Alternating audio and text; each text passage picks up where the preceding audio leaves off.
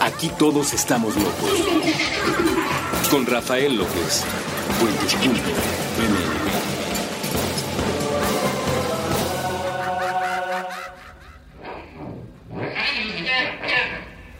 Bienvenidos a Supracortical, yo soy el doctor Rafa López, soy médico cirujano por la Universidad La Salle, soy psiquiatra por la UNAM y soy consultor y comunicador en semiología de la vida cotidiana. El día de hoy platicando sobre otro tema que ustedes me han hecho el favor de pedirme a través del correo electrónico o a través de las redes sociales. Recuerden que es muy fácil ponerse en contacto conmigo y siempre me da mucho gusto porque me permite saber de qué quieren que platiquemos en este espacio y de lo que me pidieron en esta ocasión fue que hablara un poquito del trastorno límite de la personalidad. Ya tenía yo por ahí pendiente volver a hacer un episodio en torno a la madurez, porque el primer eh, eh, capítulo que hicimos sobre madurez Ah, generó como muchas dudas. Eh, se generó como la duda de que si no te salías de tu casa, eh, de casa de tus papás me refiero, pues como que nunca habías madurado y por supuesto que no era la idea y por ahí no recuerdo, ya tiene bastante tiempo, pero me hicieron algunos otros comentarios como de, oye, no, no estoy de acuerdo, tal, y creo que se generaron esos conflictos porque la explicación no fue suficientemente buena. Entonces hoy le vamos a dar un giro para que hablemos un poquito de cómo madurar y para que hablemos del trastorno límite de la personalidad. Lo primero que quiero dejar muy claro el día de hoy es ¿Qué es un trastorno de personalidad y qué diferencia hay con otros trastornos psiquiátricos? Porque se llega a confundir muchísimo. Y entonces, por ejemplo, cuando tú escuchas hablar de que una persona es obsesiva o obsesiva compulsiva, que sería realmente como el término correcto, que tiene un trastorno obsesivo compulsivo, que tiene TOC, muchísima gente lo relaciona solo con poner las cosas en orden ¿no? Y entonces, no, es que le gusta que todo esté muy limpio y todo su closet está por colores y por tipo de ropa y, es súper puntual y entonces seguramente tiene un trastorno obsesivo compulsivo. Primero, distinguir que los trastornos de la personalidad no son otro tipo de trastorno psiquiátrico, se cuecen muy aparte. Entre otras cosas, si bien llegamos a mandar medicamentos los psiquiatras, cuando el trastorno de la personalidad es muy intenso, genera mucha disfunción, normalmente este tipo de situaciones se atienden única y exclusivamente con terapia. Y las personas mejoran muchísimo su relación con los demás cuando tienen un trastorno de personalidad, si están yendo a terapia, si van a terapia de grupo, si aprenden en mindfulness, si desarrollan técnicas de socialización, si etcétera, etcétera, etcétera. Y no necesariamente si toman un medicamento. Mientras que una persona que tiene el otro tipo, porque hay dos tipos de trastorno obsesivo compulsivo, mientras tienes el otro tipo, el que es, vamos a llamarle meramente psiquiátrico, tienes una alteración bioquímica que te hace perder el control de tus pensamientos y te genera una disfunción de otro tipo. Y con una pastillita, a veces con varias, dependiendo de la gravedad de la situación, la persona recupera el control de sus pensamientos y logra estar perfectamente bien. Y si hubiera ido a terapia, si hubiera tomado mindfulness, si hubiera tomado cursos de desarrollo personal, de lectura de lenguaje no verbal, no hubiera mejorado. Entonces, ahorita, sin que sea 100% cierto lo que te estoy diciendo, clasifícame a todos los trastornos psiquiátricos como esos donde tengo que mandar una pastilla y solucionar la situación a nivel bioquímica y vamos a centrarnos específicamente en hablar de los trastornos de personalidad que tienen mucho que ver con madurar. Ahí es donde está el punto y por eso quiero conjuntar estos dos elementos. Bien, los trastornos de personalidad se clasifican en tres cajones, el cajón A, el cajón B y el cajón C. En el cajón A están la personalidad esquizoide, esquizotípica, paranoide. Como este no es un episodio sobre esas personalidades, no las voy a explicar, pero ahí la que destaca y la que es más fácil de comprender es la personalidad paranoide. No es una persona que tiene esquizofrenia. Una persona que tiene esquizofrenia va a tener una alteración bioquímica que requiere de medicamentos donde se imagina que este, la Secretaría de Hacienda, pero que también el narcotráfico, pero que también la Interpol están en su jardín persiguiéndolo, lo quieren encerrar porque desarrolló una máquina de movimiento perpetuo y los periódicos le mandan mensajes todos los días de cómo escaparse de ellos y resulta que la persona ni tiene jardín ni lee los periódicos, pero aún así está metido en un sistema de pensamiento paranoide por una alteración bioquímica. Eso es en otros trastornos de la psiquiatría, en la esquizofrenia. En este cajón que abrimos, en el cajón A, encontramos, entre otras, la más destacada, la personalidad paranoide donde la persona está sana, su cerebro funciona bien, no tiene una alteración de los neurotransmisores, no necesita medicamento, pero es extremadamente desconfiada. Um, un poquito es una persona que no puede, por ejemplo, levantar un negocio porque está seguro de que todos los empleados que tenga habidos y por haber le van a robar que además los vecinos van a ver su negocio y se van a robar la idea. Y además que sus familiares lo único que están esperando es que él tenga éxito para entonces pedirle dinero y dejarlo en la quiebra. Y tiene este tipo de pensamientos sobrevalorados, no psicóticos, no fuera de la realidad, pero sobrevalorados. Es cierto que es difícil conseguir empleados que se queden, que sean confiables, que trabajen adecuadamente. Sí, sí es cierto, es una realidad pero por eso no voy a levantar un negocio, por favor. O sea, pues lo que hago es que si no me funciona, busco a alguien más hasta que de repente ya me acomodo con alguien y es parte del riesgo de levantar un negocio. Estas personas no les gusta asumir esos riesgos porque consideran que todos los demás en su alrededor están siempre al pendiente de lo que ellos están haciendo para hacerles algún mal. Alguien se metió en la fila específicamente para molestarlo, pero, pero son este cajón tipo A, les llaman los extraños, o sea, e, esos que son los aislados, los rinconeros, los que no hacen mucho drama, pero todo el tiempo están eh, considerando que alguien los quiere lastimar, hacer tal, o algunas otras características. Insisto, no me voy a tardar mucho en esto, pero ahí se distingue sobre todo la personalidad paranoide. En el segundo cajón es donde tenemos a la personalidad límite, al trastorno límite de personalidad. Es un cajón donde al clasificarse en la letra B encontramos sobre todo los más famosos trastornos de personalidad. ¿Y por qué son los más famosos trastornos de personalidad? Porque estos son súper notorios. Casi que tú no te vas a dar cuenta, salvo que sea tu familiar muy cercano, que una persona tiene algún trastorno paranoide porque ni siquiera se va a poner a socializar contigo. Entonces, pues es una persona que está ahí encerrada en su departamento, que casi no habla con nadie, que desconfía de las aplicaciones, pero del servicio personalizado, pero de sus familiares, pero de sus amigos, y desconfía de todo el mundo. Entonces, casi no vas a tener contacto con él.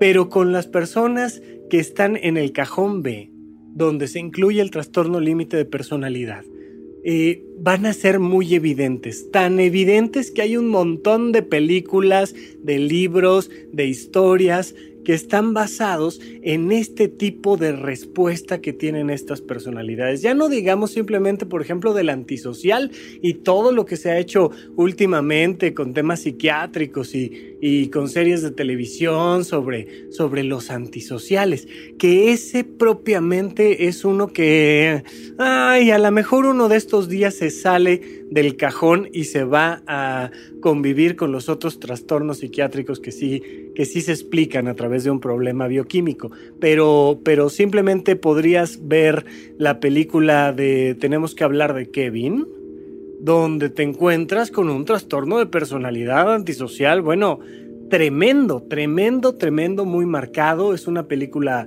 un poco ruda, pero es muy buena, se la súper recomiendo, pero sí saber que de suyo no es la más amable de las películas. Eh, pero fíjate lo que encontramos en este cajón. Está el trastorno antisocial, el trastorno narcisista, el trastorno límite de la personalidad y el trastorno histriónico de la personalidad. Es un cajón, bueno, divertidísimo. Además, normalmente te encuentras parejas que suelen ser eh, ella, que suele ser trastorno límite de personalidad, con él, que suele ser antisocial. Por supuesto que hay mujeres antisociales y hombres límite, pero normalmente la pareja tradicional está hecha por ella, que es límite, él, que es antisocial. Y son unas cosas tremendas. O sea, una persona narcisista bueno, o sea, ahí está Donald Trump, por ejemplo, que tiene un poquito de narcisismo y un poquito de, eh, antisocial y un poquito de histriónico y un poquito de límite y de todo. Y, y, ves ese tipo de personalidad, cómo se, se ha caricaturizado a Donald Trump como el bocón, como este hombre que, que, a la primera de cambios abre la boca porque, porque él es, porque él sabe, porque él lo puede, porque él es el, el que hizo grande América, porque... Y ves ahí una persona verdaderamente fuera de sus límites normales, establecidos, considerados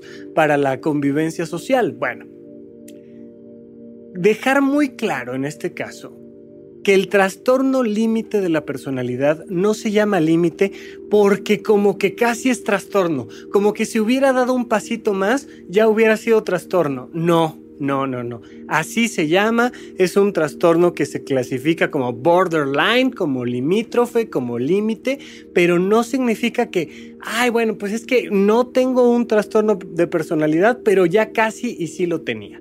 Vamos a abordar un poquito más al respecto en el segundo bloque, pero quiero brincarme nada más para terminar la explicación de los trastornos de personalidad al tercer cajón, al cajón C. En este cajón C vamos a encontrar a los ansiosos, entre los que destacan sobre todo los que tienen un trastorno obsesivo compulsivo de personalidad y los que tienen un trastorno dependiente, por ejemplo, ¿no? Tenemos ahí eh, otra clasificación, pero con estos dos me quiero centrar. Una persona que no tiene una alteración bioquímica, que lo hace tener un trastorno obsesivo compulsivo, que requiere del uso de medicamentos para controlar sus pensamientos, sino que es un trastorno obsesivo compulsivo de personalidad, es una persona que disfruta tener todo en orden. Cuando te digo todo es absolutamente todo es esa niña que llegaba siempre al salón y, hacía que todos los demás trabajos, tareas y ensayos que había que entregar quedaran así como de dos pesos porque ella lo traía, bueno, básicamente encuadernado con letras de oro, con todos los colores del mundo, sin una sola mancha, sin un error, sin una coma mal puesta. Eh, es, es estas personas que no soportarían tener una manchita en la ropa, que, que no toleran equivocarse en el trabajo y que por lo mismo casi nunca se equivocan. No voy a decir quién, pero este, una maestra mía de medicina o psiquiatría o de algo, porque no voy a decir quién, tenía una capacidad para demostrarte que te habías equivocado y que ella no. Y si ella abría la boca y decía, ¿te equivocaste? Básicamente podías estar seguro de que te habías equivocado. Ella no se equivoca. Pero imagínate el nivel de ansiedad, imagínate la, ardillita de, de la era del hielo, ese nivel de ansiedad por dentro y por fuera una perfección. Trapean la casa tres veces al día, no llegan tarde a ninguna cita un solo minuto. O sea, si el partido de fútbol es a las 12, ellas llegan 10 con 59 porque, o sea, no, no van a llegar tarde a ningún lado jamás. Porque hay un placer en mantener ese orden, pero un placer que proviene de frenar la ansiedad de cometer un error. No toleran cometer un error, pero no son las personas que normalmente si tú les dices cometiste un error, se te vengan encima. Claro que no cometí un error, el imbécil eres tú. Esas reacciones de, del bocón de Donald Trump son del cajón B.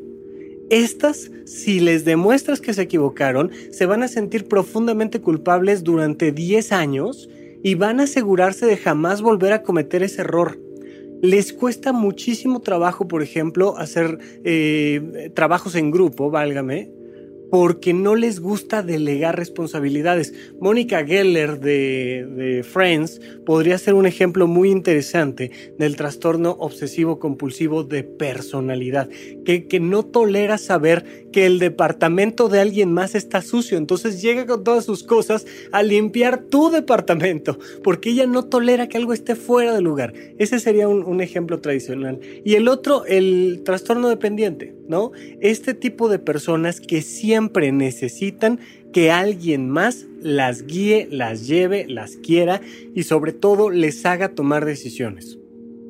Son una persona que cuando el mesero le dice, ¿qué le sirvo? Siempre le preguntan a la pareja, mi amor, este, no sé qué comer, tú, tú dime. Oye, mi amor, ¿me, ¿me, voy de fiesta o no me voy de fiesta? Oye, ¿estudio medicina o no estudio medicina? Oye, este, ¿me quedo en la casa o me salgo? No pueden tomar decisiones porque dependen de alguien más. Por supuesto, vivir solos les parece una cosa horrenda, eh, peligrosísima, mientras que a otros nos parecería la cosa más fantástica del planeta poder tomar todas las decisiones que uno quisiera a favor de uno mismo y ya, y no tener que andarlas consultando con nadie. De repente estas personas no se imaginan tomando una decisión, pero de verdad de comida. Ya no digas tú de una separación, de este, un matrimonio.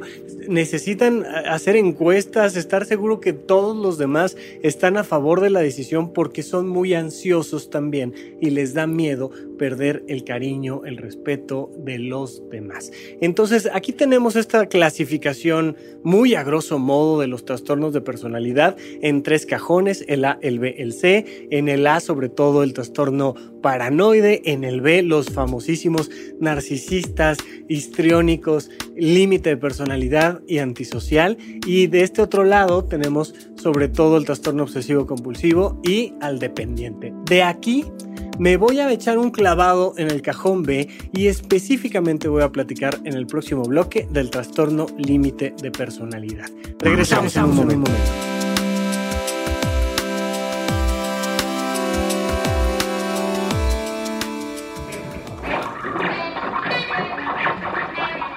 La voz de la calle. Un programa callejero hecho por valedores. Hecho por valedores. Nuevo episodio todos los domingos a partir de la 1 pm.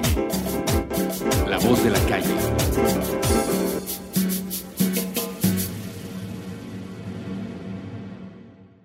Un libro es un puente, una canción es un puente, una película es un puente, una computadora es un puente, un balón es un puente, un plato es un puente. Aquí tratamos de hacer que crucen todos. Supracortical.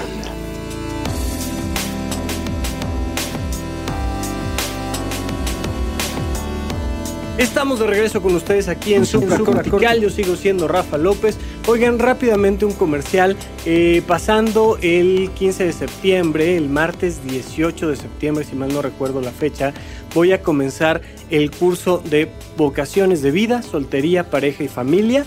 Es un curso que se toma durante dos meses de eh, concesiones semanales todos los martes en la noche de 7 a 9 puedes asistir de manera presencial. Yo estoy en la Ciudad de México, cerca de Perisur está el consultorio y aquí vamos a tener las sesiones, pero también se pueden tomar a distancia, ¿no? Y entonces eh, te puedes conectar desde tu computadora, acceder en vivo a la sesión, hacer preguntas a través del chat. Cuando así lo determinamos, abrimos una sesión para que también lo puedas hacer a través de tu micrófono si es que es necesario y te escuchemos aquí, contestemos todas las dudas, les doy el material teórico, les dejo tareas semanales para que a lo largo de estos dos meses descubras qué tipo de vocación de vida tienes, soltería, pareja o familia, porque es muy importante entender que muchísimas relaciones de pareja no funcionan porque eres un soltero, porque de suyo tu vocación es de soltería.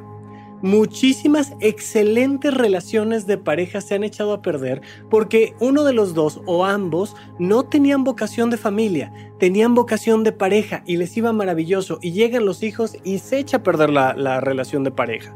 Y por supuesto, entender qué pasa cuando tienes una vocación de familia y no tienes pareja y no tienes hijos, qué pasa cuando sí los tienes y en general sobre todo saber cuáles son los procesos de diálogo, de comunicación y de acuerdo entre las parejas, entre las familias y por supuesto cuando uno es soltero.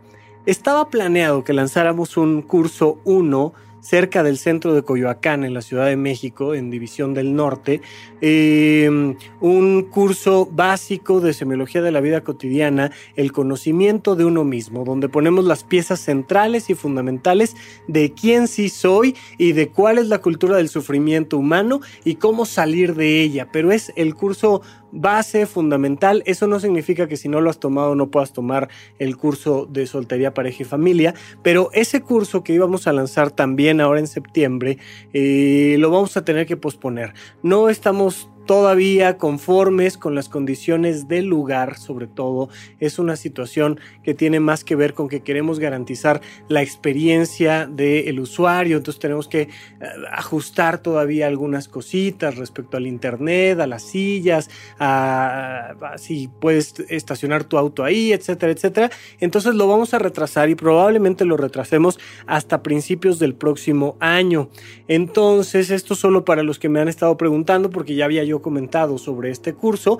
Ah, entonces les mando esta información. Recuerda que si te has suscrito a través de la página web de rafalopez.net, hasta abajo viene un botón de suscripción. Si no, te voy a estar mandando, si me mandas tú un correo electrónico a contacto arroba rafalopez.net, te voy a estar mandando la publicidad, la información y todo lo necesario para que estés al pendiente de las actividades que nosotros tengamos. Bien, entonces ah, sigo platicando con ustedes sobre este trastorno límite de personalidad Bien, el trastorno límite de personalidad se caracteriza por un elemento crucial que es la pobre tolerancia a la frustración. Este terminajo, como bien se darán cuenta, proviene ya de desde hace bastante tiempo. Eh, podríamos remontarnos prácticamente al psicoanálisis con el, con el término de frustración. ¿Qué es la frustración según Freud? Es la distancia que existe entre el deseo y el satisfactor. Tengo sed y quiero tomarme un traguito de agua, pero tengo que bajar a la cocina, sacar la jarra del refri, servirme el agua y entonces beberla. Hay una distancia, hay una distancia física y hay una distancia temporal. Cuando tú eres un bebé, cuando tú estás en el útero materno conectado al cordón umbilical, no existe la frustración.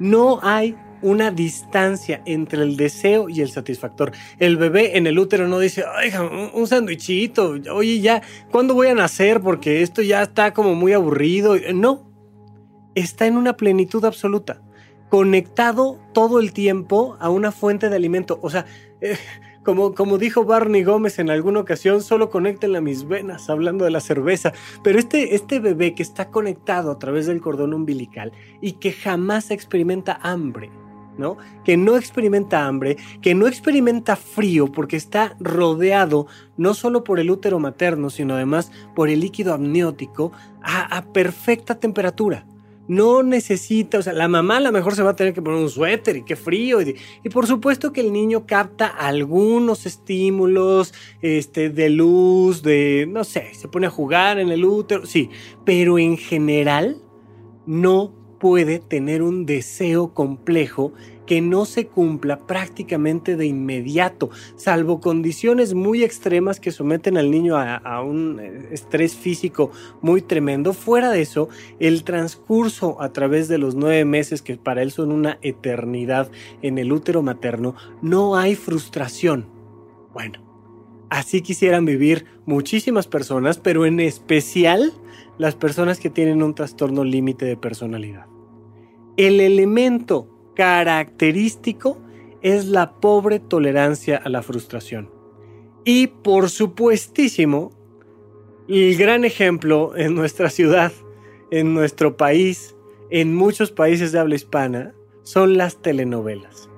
Imagínate a la villana gritando eh, a mitad de la escena. Todos van a recordar una escena muy particular que ni siquiera voy a mencionar, pero está en el imaginario colectivo de todos.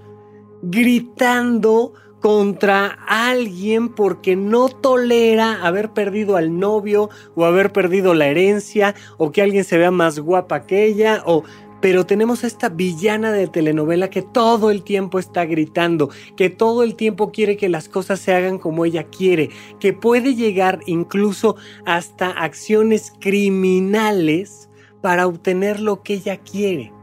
No son acciones criminales como las de un antisocial, que además pueden ser muy bien planeadas, muy bien estructuradas, pero que suele ser algo como más por hacer la maldad de suyo, ¿sabes? Una persona que tiene un trastorno grave, antisocial, que es un psicópata o que es un sociópata, te lo vas a encontrar haciendo cosas mucho más delicadas, mucho más pensadas y por el único motivador emocional de hacer daño, de romper las reglas, de hacer lo que él quiere.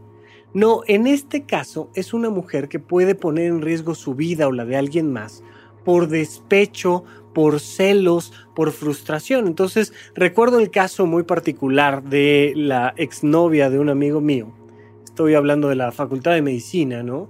Éramos muy buenos amigos y entonces me platicó que pues terminó con su novia. Y le dijo, es que ya no te quiero ver por A, B, C o D. Imagínate tú que le hubiera dicho, porque estoy saliendo con alguien más y te lo tenía que decir. Bueno, pues si tú no tienes un trastorno de personalidad, ¿te vas a enojar? Sí, a lo mejor le grita sus cosas ahí, tal vez, ya mm, no necesariamente, ojalá no lo hagan. Eh, eh, mientras más dignidad, mejor. Pero, pero bueno, le dijiste que no puede ser, que te estuve engañando, que qué barbaridad. Agarras tus cosas, te das la vuelta, cierras la puerta un poquito fuerte y te vas a tu casa y no lo vuelves a ver nunca en la vida. Y lloras un par de días con tus amigas y se te quita el tema, ¿no? Aplica igual para los hombres, pero los hombres normalmente no, tenemos otro, otro tipo de rituales eh, por un tema cultural, no porque así sea, pero, pero válgame, me entiendes más o menos la escena. Bueno, lo que pasó en esta situación es que le dices, es que ya no quiero estar contigo. Ella hace un drama, se sale, se sube a su auto que estaba dentro de la privada de este amigo mío y acelera a máxima velocidad hasta que estampa el auto contra la pared del fondo de la privada. Otras personas te amenazan con suicidio.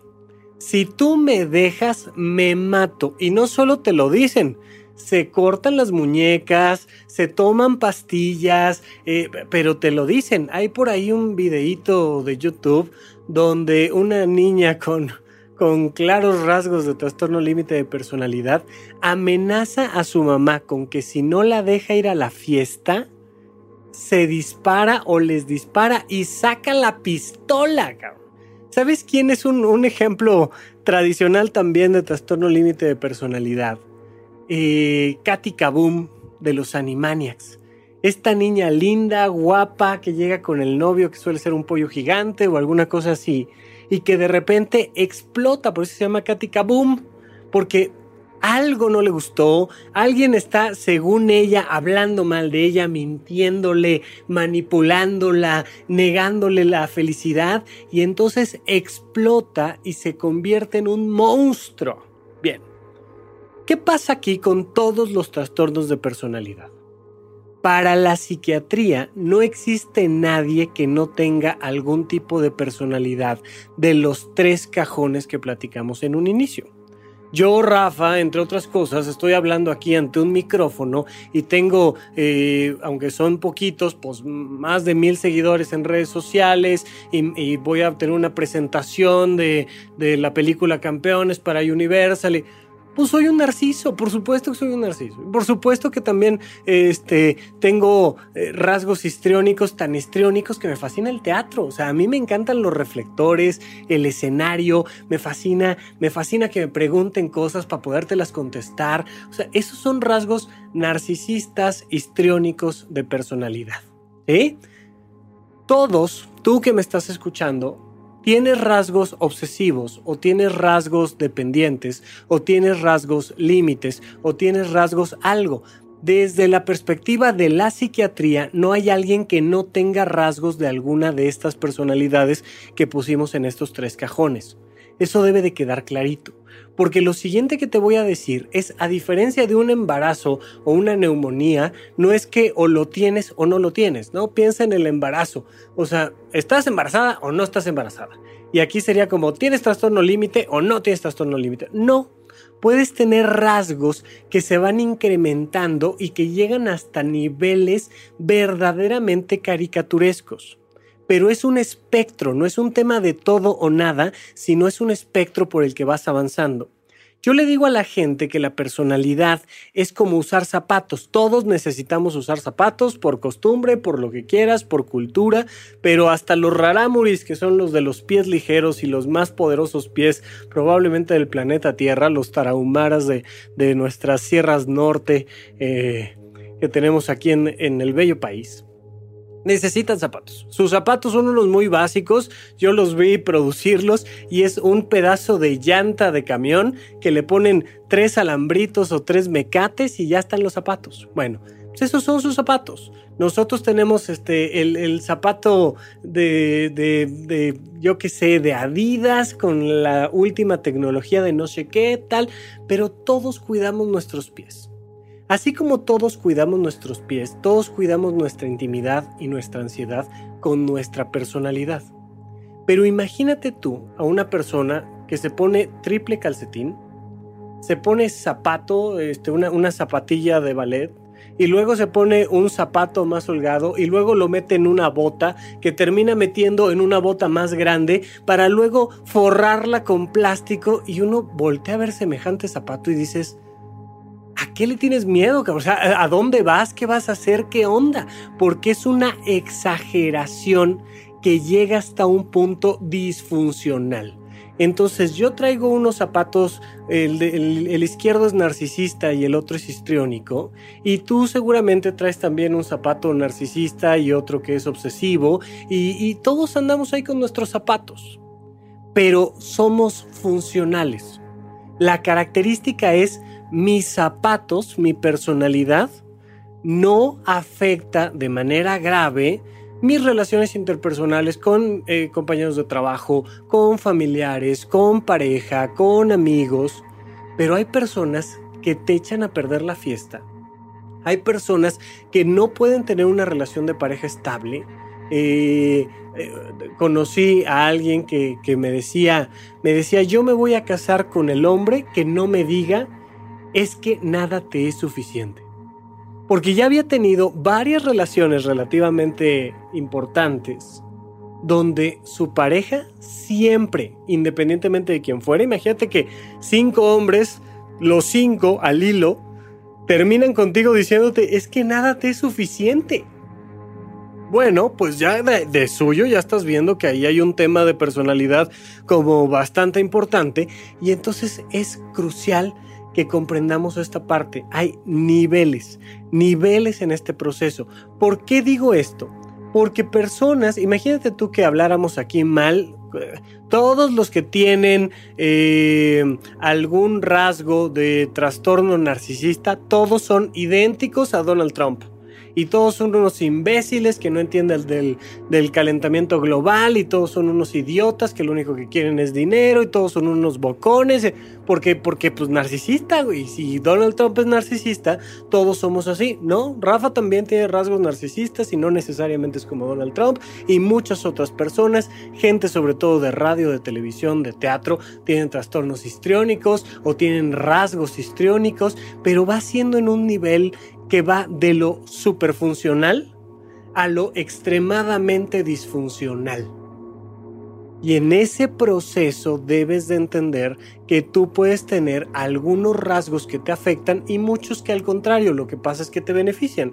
Si no tuviera este, estos centavitos de, de mis rasgos histriónicos y narcisistas, pues no podría dar un curso. Imagínate, yo, yo de lo que vivo es de pararme frente a la gente a hablar, pues válgame, es algo funcional, doy alguna información que es importante para los demás, yo gano dinero, vivo bien, o sea, es algo funcional. Pero podría llegar hasta un punto disfuncional.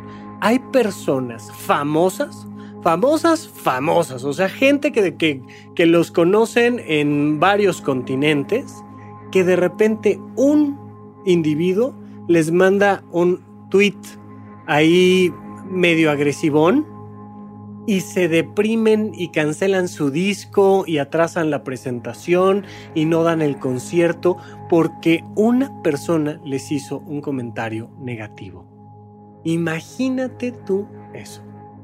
Es extremadamente disfuncional. Tú me puedes mandar un tweet en arroba rafarufus con doble R en medio y me puedes decir que tal episodio no te gustó o que de plano mi trabajo es terrible.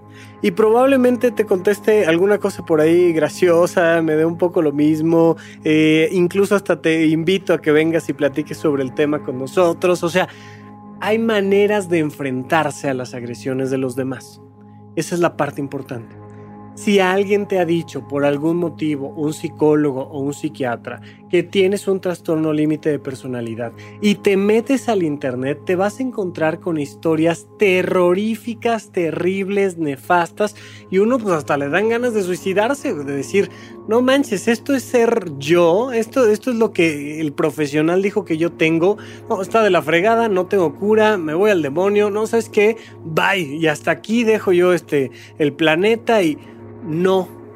Siempre considera que lo único que puede pasar es que de donde estás mejores tu relación con los demás. Única y exclusivamente, lo peor que puede pasar.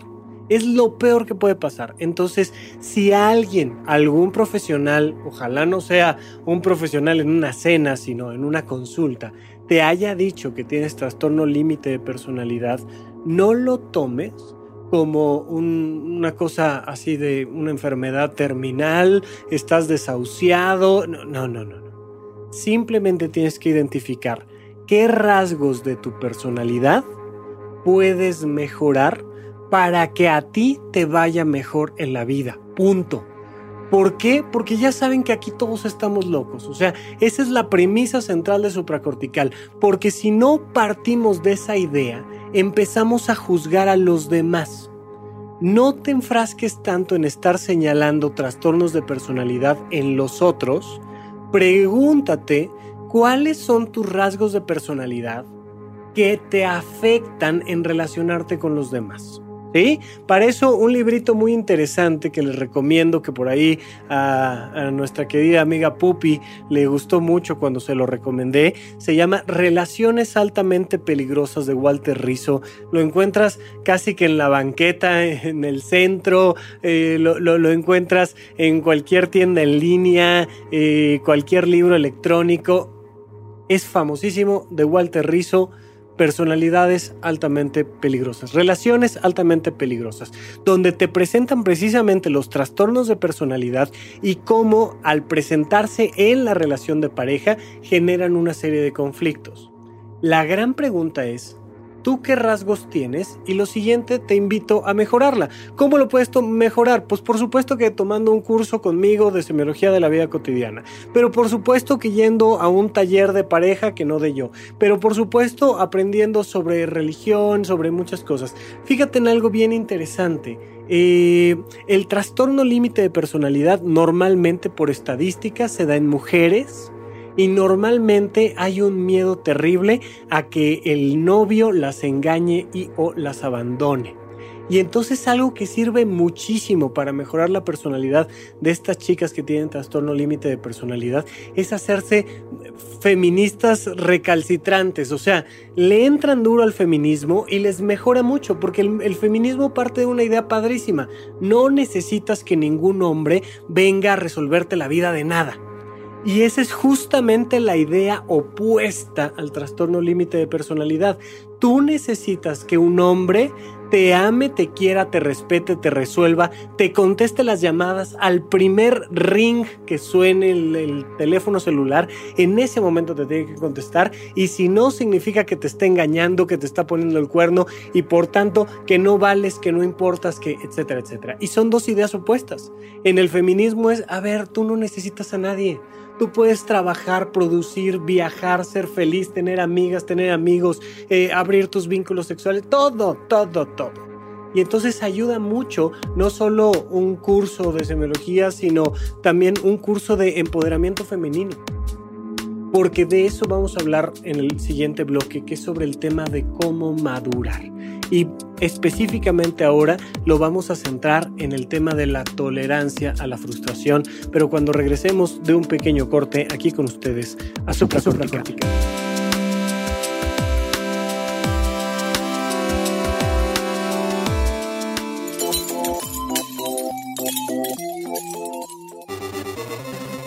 Abugue. No se vale trabar. Con Andrés Boludo Durán y Gabriel Alcántar Shock. Todos los martes a la una de la tarde. A través de Puentes.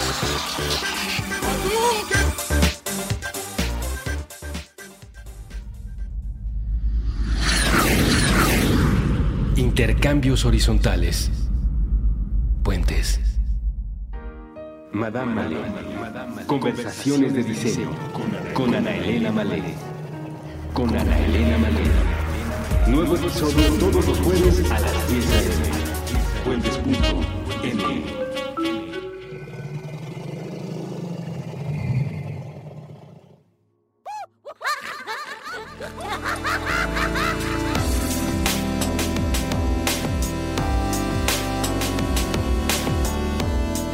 regreso con ustedes aquí en Supracortical. Entonces, estaba platicando yo sobre este trastorno límite de la personalidad. Si alguien te lo diagnostica, tú tranqui, simple y sencillamente considera qué factores de mi personalidad puedo mejorar para que me vaya mejor en la vida, a mí, para yo ser una persona más funcional. Eso es todo, no te lo tomes más allá. Si ya, por supuesto, este, incurres en actos suicidas por mantener al novio contigo o algo así, te ultra super recomiendo que vayas a una consulta con un psiquiatra, por favor. ¿sí? Él es el especialista, el verdadero especialista que va a determinar eh, cuál va a ser el camino a seguir. Entonces, eh, considéralo ya cuando, cuando ya la situación se está saliendo de control y ya te estás poniendo en una condición muy grave, pues vale la pena tener un apoyo como mucho más formal. Bien, entonces, vamos a platicar un poquito de la madurez. Un niño es una persona inmadura en teoría, un adulto, pensemos en alguien mayor de 21 años, o sea, biológicamente un adulto, es una persona madura. Y válgame, si ya tienes 40 años en este planeta o 50, pues vas a ser una persona súper madura, ¿sí?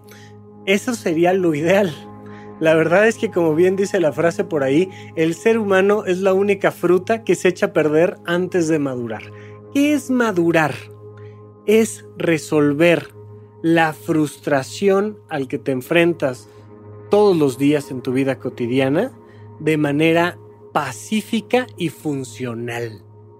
No solo pacífica, porque hay un momento donde la paz se convierte en negligencia si no incorporamos los límites.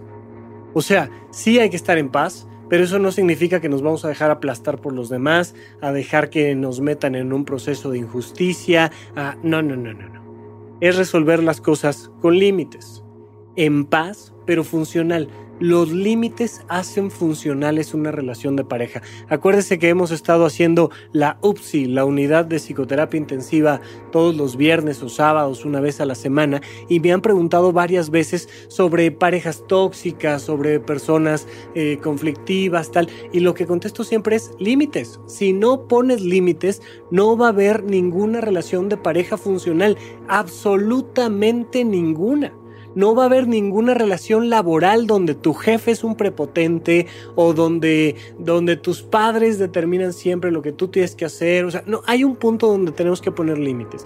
Pero esos límites no los vamos a poner a gritos y sombrerazos. Los vas a poner en perfecta paz, con una tranquilidad total, con una sonrisa, explicando las cosas claramente, pero con el límite bien puesto. O sea, imagínate, y siempre pongo este ejemplo, imagínate que quieres depositar un cheque importantísimo a las 5.5 de la tarde y el banco cierra a las 5. Ahora imagínate que tú estás en esta ocasión del lado del policía adentro del banco y que le vas a decir con todo cariño a la persona que con todo gusto el día de mañana a partir de las 9 en punto puede eh, entregar su cheque. Y la persona te va a decir que por favor, que es la única ocasión, que le superurge, que va a perder su casa, que va a pasar un billón de cosas terribles si no entrega el cheque. Y la respuesta con amabilidad, con tranquilidad, con una sonrisa es discúlpeme, el banco cierra a las 5 y son las 5 y 5. Por supuesto que en la vida cotidiana necesitamos límites un poquito más flexibles, pero especialmente no tanto, o sea, no tanto que lleguen a ser disfuncionales. Entonces es muy importante que pongas límites con perfecta paz, porque los límites generan funcionalidad. ¿Qué es madurar? Es enfrentar los problemas en paz y con funcionalidad. Hay personas que igual no dejan pasar a la, otra persona a depositar su cheque, pero que son groseros, que insultan, que denigran, que te dicen es que siempre es lo mismo contigo y a lo mejor hasta te agarran a golpes o yo qué sé. Eso no es madurar. Poner límites sin estar en paz no es madurar. Y estar en paz sin poner límites tampoco es madurar. ¿Qué es madurar? Es comprender que la vida lleva un ritmo y que hay que aceptar todos los procesos de frustración. Es un tema que a lo mejor eh, sería más lindo si en vez de frustración se llamara paciencia y entonces dijéramos que en vez de la tolerancia a la frustración fuera la capacidad de paciencia de templanza o de alguna otra palabrita, pero bueno, se llama tolerancia a la frustración. Un niño tiene que aprender a frustrarse, entre paréntesis, un niño tiene que aprender a esperar, a desarrollar su capacidad para esperar. Y entonces lo sientas a la mesa y le dices, mi amor, primero te sientas bien, con las manitas bien lavadas, te comes la sopa, te comes la carne y luego viene el postre. Pero si no les ponemos límites, el niño empieza por el postre sin siquiera tener zapatos y con las manos todas sucias mientras sigue viendo eh, YouTube Kids en la sala de la casa y embarrando todo el sillón de chocolate y lo único que quiere comer es el postre y a la hora que le tratas de quitar la tercera rebanada, grita y llora y te patea y te lanza mordidas. ¿Qué está pasando? Que no le estás enseñando a tu hijo a tolerar la frustración, entre paréntesis, a ser paciente. Porque no estás en paz tú y tú también siempre le gritas. O bien porque no le estás poniendo eh, límites aunque siempre estés en paz. Los niños necesitan límites. De hecho, una manera fantástica de disminuir la ansiedad en los niños es poniéndoles límites bien claros, límites que sean buenos para ellos, que les permitan sí hacer cosas que ellos quieren hacer en perfecta paz. Y entonces el niño se relaja y se tranquiliza y, y, es amable y usa palabras bonitas y le va bien en la escuela y convive bien con sus amiguitos. Pero la falta de tolerancia a la frustración, la incapacidad para esperar convierte a estos chicos en niños problema, eh, se pelean con todo el mundo, patean a los maestros, eh, se roban cosas, porque pues oye, si mi compañerito de al lado trae un lápiz que está bien bonito, pues lo agarro o sea, no me voy a esperar, imagínate tú la locura, esperarme a llegar a mi casa para decirle a mi mamá que Pedrito tiene un lápiz bien bonito y que yo quiero uno igual y entonces mi mamá me diga que si hoy y mañana hago la tarea bonita, entonces me compra un lápiz igual al de Pedrito. Ay, no, ¿sabes qué? Mejor simplemente lo agarro, me lo robo y ya, y si me lo llegan a quitar, hago un mega super berrinche. Si quieres tener una vida funcional, necesitas aprender a tolerar la frustración.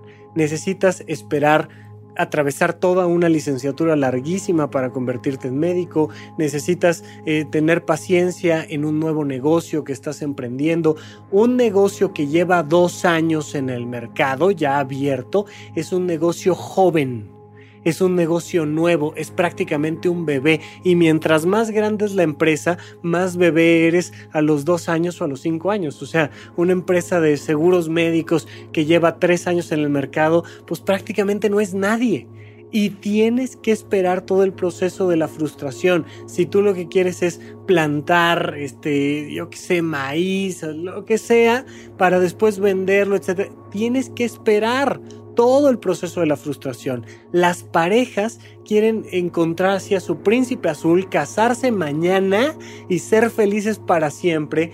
Y vaya que si algo genera frustración en esta vida es la relación de pareja.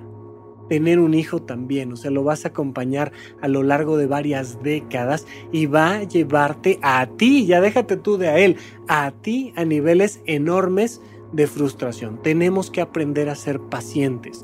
Y la madurez es decir, ¿qué quiero? ¿Dónde está mi deseo? Ah, ¿sabes qué?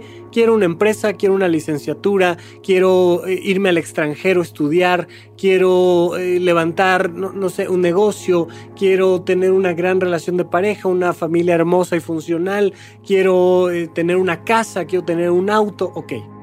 Identifica el deseo y luego crea un caminito de metas a corto, mediano, largo plazo que te sean placenteras para llegar a tu fin. Mientras más lejos puedas poner la meta final, más maduro eres.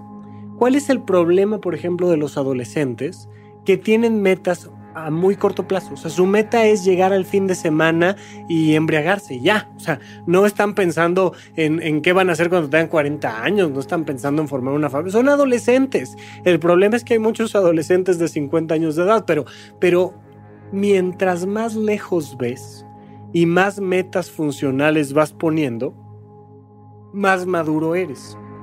Nuestra ciudad, nuestro país, muchos países semejantes al nuestro, son países muy inmaduros porque con suerte al principio pueden ver medianamente el final del sexenio y las únicas metas son a seis años de un país, o sea, imagínate, un país que no está pensando a 100 años es un país extremadamente inmaduro.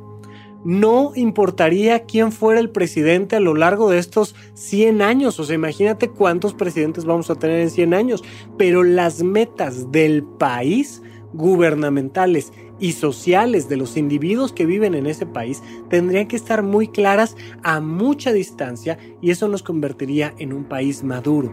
Pero como somos un país todavía muy infantil, tenemos metas a seis meses, tenemos metas a un año, tenemos metas a un sexenio. No conozco ningún proyecto cuya meta sea más trascendente que esa. O sea, ahí hay medio la ilusión de que pues levanté yo un proyecto como presidente y ojalá continúe, pero, pero no hay una estructura que permita seguir un plan claro de desarrollo pacífico con límites claros y por tanto funcional. ¿Tú qué tanta capacidad tienes de ver hacia adelante? ¿Y qué tanta capacidad tienes de satisfacer tus deseos a través de una serie de pasos funcionales? De aquí a que se acabe el año, de aquí a que se acabe el próximo año, cuáles son tus metas de salud, cuáles son tus metas de trabajo, cuáles son tus metas familiares, cuáles son tus metas sociales y cuáles van a ser los pasos intermedios que te van a llenar de placer, que van a ser difíciles, que van a requerir energía, que te vas a desvelar, que te vas a cansar, que vas a invertir dinero. Todo eso es parte del proceso. Hay que aprender a ser pacientes incluso con la inversión económica hay que aprender a ser pacientes con tu cuerpo. Hay personas que quieren bajar de peso en un fin de semana. Es una locura, someten a su cuerpo a temas de salud tremendos, tremendos, les va terrible porque, porque quieren bajar ya mañana. O porque este, ya, ya viene la boda de no sé quién y se tienen que ver espectaculares o a cirugías plásticas peligrosísimas por una incapacidad de esperar Oye, quiero mejorar mi aspecto físico. Está maravilloso. Come bien, haz ejercicio. Te va a llevar bastante tiempo. Sí, te va a llevar bastante tiempo.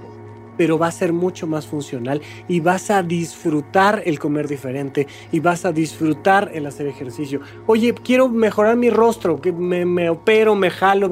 Pues empieza por cuidar tu piel, por lavarla todos los días, por ponerle bloqueador cada cuatro horas, por favor, por ponerte cremas durante el día. Yo qué sé Ve con un dermatólogo y pregúntale y te va a dar un plan a seis meses o a un año y vas a ver cambios. Te prometo que vas a ver cambios. Pero si no tienes esta capacidad de esperar, te vas a meter en varios problemas muy fácilmente con tu salud, con tu trabajo, con tu familia, con tu vida social es importantísimo que comprendamos que el trastorno límite de personalidad fundamentalmente es la pobre tolerancia a la frustración.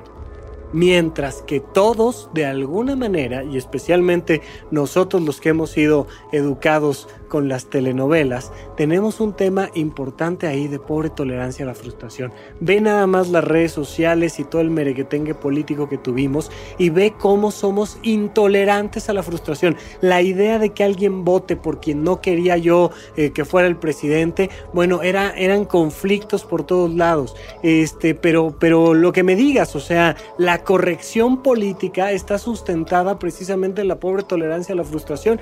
Y entonces ya no puedes decir alguna afirmación sobre las mujeres o sobre los negros o sobre los homosexuales o sobre lo que tú me digas porque se te viene todo el mundo encima con agresiones, te quitan el trabajo, porque tenemos una incapacidad para dialogar, para escuchar al otro para incorporar ideas nuevas y ajenas a las nuestras. Y eso, eso es el factor fundamental para darle la vuelta al trastorno límite de personalidad. Entonces, por favor, vayámonos hacia un camino de maduración, vayamos a crecer como personas en conciencia, a desarrollarnos diferentes, a vivir todos los problemas de la vida en paz y de manera funcional.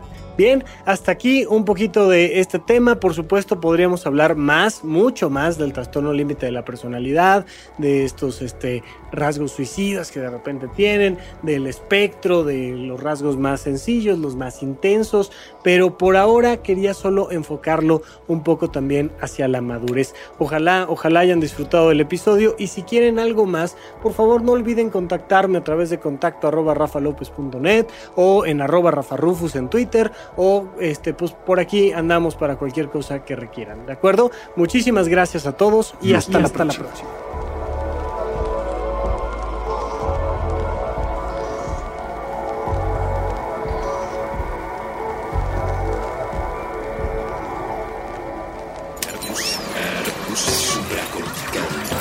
Aquí todos estamos locos.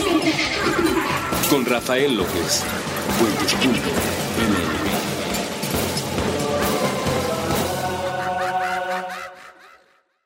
Hello, it is Ryan, and we could all use an extra bright spot in our day, couldn't we? Just to make up for things like sitting in traffic, doing the dishes, counting your steps, you know, all the mundane stuff. That is why I'm such a big fan of Chumba Casino. Chumba Casino has all your favorite social casino style games that you can play for free anytime, anywhere with daily bonuses. That should brighten your day a little.